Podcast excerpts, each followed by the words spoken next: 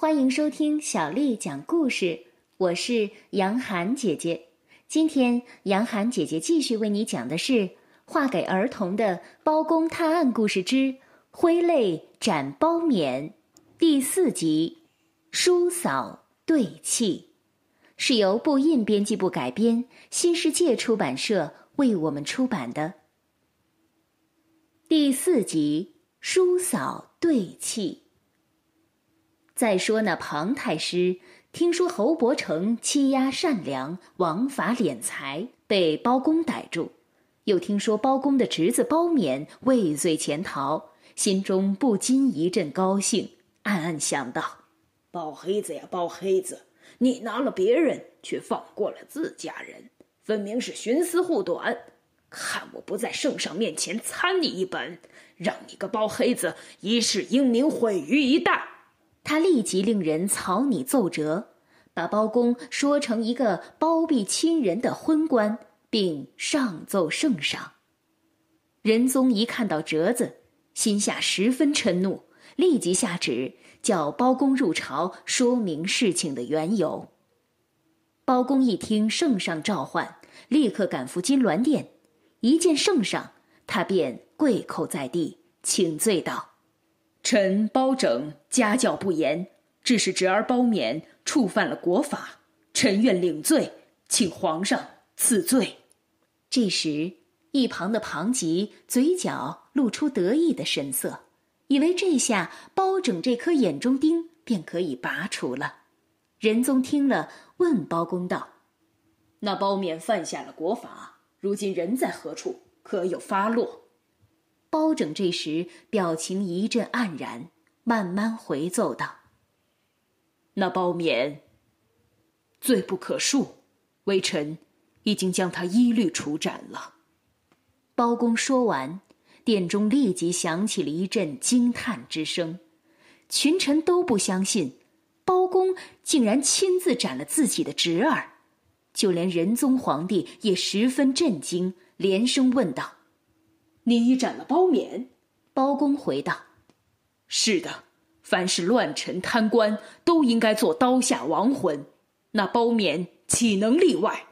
这时，仁宗将目光移向了庞太师，久久才说：“看来太师的折子上所言是误会包爱卿了，以后可要当心，莫要再犯呐。”只见庞吉立即屈前跪拜叩首道。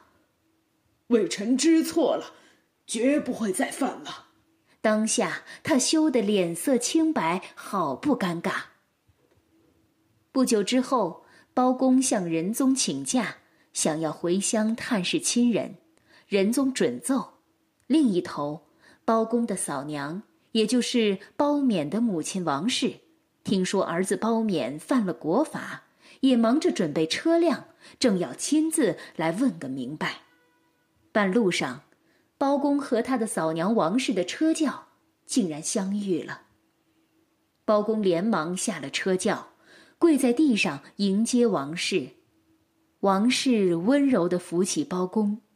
包公问明了嫂娘的来意，赶忙说道：“既然如此，嫂娘就随包拯先回开封府，为帝再详细向嫂娘禀报吧。”王氏答应了。包公的车队随即掉头，两支人马汇成一支，不多时便一同来到了开封府。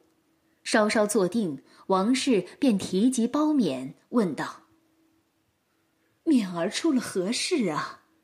包公低下头，一时之间竟然说不出话来。王氏一看势头不对，急忙说道：“三弟呀，咱们包家就剩包勉这个骨肉。”你是他叔，凡事你可要护着他呀。包公这时再也按耐不住伤心，叫了一声“嫂娘”，整个人便跪落在地上说：“嫂娘呀，嫂娘，包勉为官昏聩，竟然包庇恶人，害死人命，又贪了赃。为帝日前已将他问审，就地正法了。”王氏一听，包勉已经被包公斩首了。刹那间，气向上冲，人就晕厥了过去。厅上众人一时慌了，七手八脚连忙上前抢救。半晌功夫，王氏才慢慢苏醒过来。只听他左一声“面儿呀”，右一声“面儿呀”，就这样嚎叫着。包公夫妇跪在他面前，竟像是犯了错的孩子般，一动也不敢动。哭了一阵。王氏气得对着包拯厉声说道：“当年你出生时，父亲看见你一身乌黑，只当你是个妖怪，把你丢到荒郊野外。是你哥哥看不过去，悄悄捡你回来。也是我一口一口奶水喂你长大的。如今，你却这般忘恩负义，斩了我的面儿。”包公夫妇静静地听着王氏训话。包公深知嫂娘为人一向是深明大义，这时正在丧子之痛的气头上，便不回嘴，只是默默地低着头，没有一句言语。等到王氏心气渐渐消了，包公才将包勉在萧山县的所作所为说了一遍。王氏这才知道。包勉确实糊涂，是个要受国法制裁的罪人。只是想到包勉毕竟是自己的亲生骨肉，又想到自己年纪大了，如今孩子已经命丧黄泉，自己日后要依靠谁呢？想着想着，不禁心酸起来，止不住心中悲伤，便又哭出声来。包公夫妇一直长跪不起，待王氏哭累了，包公才沉重地说：“嫂娘呀，嫂娘，为弟从小受您的教诲，长大后为官一向清廉，嫉恶如仇，执法公正，这都多亏嫂娘您的耳提面命呀。如今，面儿犯了国法，罪无可赦，人也没了。”从此，包拯愿意以人子之礼侍奉嫂娘，直到嫂娘百年。说完，包公也是已经泣不成声了。王氏听后，立即起身拉起包公夫妇，说道：“三弟呀，嫂子也不是怪你，嫂娘只是伤心勉儿的死。你做的对，嫂娘真的不怪你呀。”说完，他豆大的眼泪又掉了下来。这时，只听见厅堂之外人马急促，说是朝廷来了人，待圣上宣包公入朝议事。包公连忙整理官服，就要入朝觐见。原来，如今陈州一带旱灾严重，遍地饥荒，民不聊生。仁宗于是命令包公。负责前去陈州督查灾情，放赈救民。话说稍早之前，包公曾经上了折子，直言仁宗皇帝不该任用交房之亲，也就是皇帝的姻亲，导致陈州放粮一事没有办好，陷百姓于饥荒之中。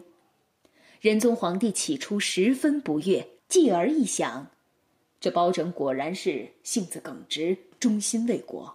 于是转怒为喜，不但加封他为龙图阁大学士，又派他去陈州视察。包公立刻将皇上的旨意向嫂娘禀明。这时经历丧子之痛的嫂娘心情已经平复，她连忙拉起包公的手说：“三弟呀，难得你获得皇上的信任，可要替百姓多做些事。”才不枉费你读了这么多年的圣贤之书呀。面儿的事，也是嫂娘一时糊涂，失态了。如今事已至此，你就放心前去吧。包公说：“包拯一定会全力以赴，不辜负圣上的期待，更不会辱没了咱们包家的名声。”这时，包公之妻李氏也凑近身来，对王氏说道。